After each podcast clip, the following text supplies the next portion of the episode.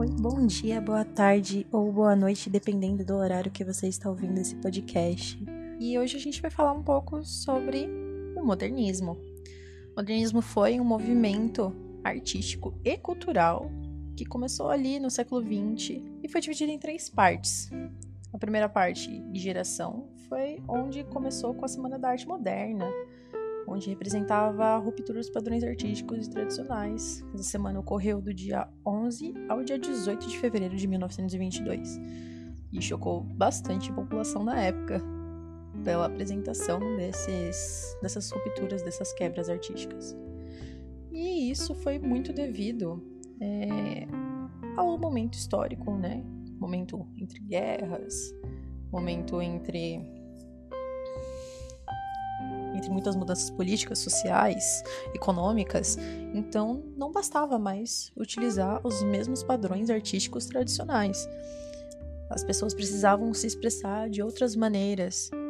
Então, essa foi uma das principais mudanças né, necessárias dentro do contexto social.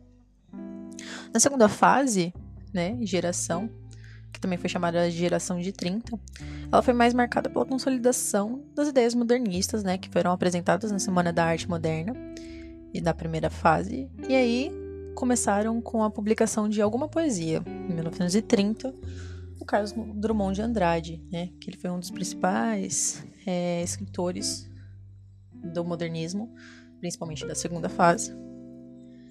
E dentro dessa primeira e dessa segunda fase, a gente vai ter como exemplo artistas como Anita Malfatti, a Tarsila do Amaral, o Di Cavalcante, vão ser pintores aí, né, que vão estar tá se expressando com a arte modernista. E a, na parte de literatura, a gente vai ter o Oswald de Andrade, o Mário de Andrade, que escreveu Macunaíma, né, um dos principais textos do modernismo, o Manuel Bandeira, é, o Carlos Drummond de Andrade, o Vinícius de Moraes, a Cecília Meirelles. São nomes aí que são conhecidos até hoje e eles são é, iniciaram ali no movimento modernista. Na terceira fase, que também é conhecida como geração de 45, a gente vai ter uma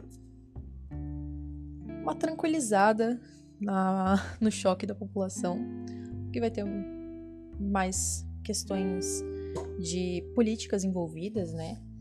Questão do Estado Novo determinado, né? Que foi uma, um movimento implementado pela ditadura de Getúlio Vargas, né? De 1937 a 1945. Então vai ter uma redemocratização do país, né? Do Brasil aí. Então o movimento é um pouco mais complicado.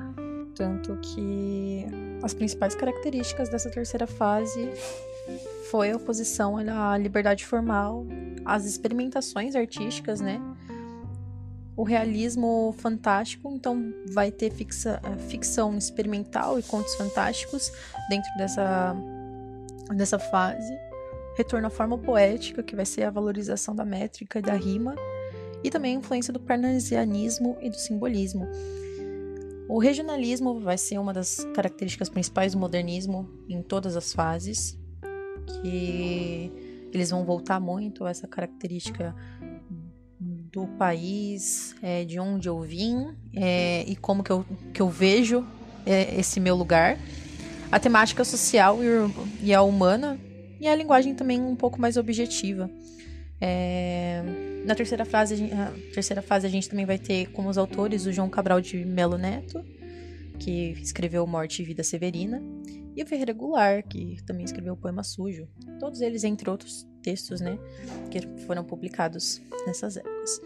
É, outras características principais do, do modernismo foram a sociopolítica, né, devido aos momentos históricos, é, o mundo contemporâneo, sentido existencial, né, de como que eles estão vendo essa existência deles e no lugar onde vivem, a aproximação entre a fala e a escrita e a releitura do passado histórico dentro de, desse contexto, nacionalismo crítico, liberdade de criação e o anti-academicismo é, são características bem importantes Então a gente finaliza por aqui a respeito do movimento modernista.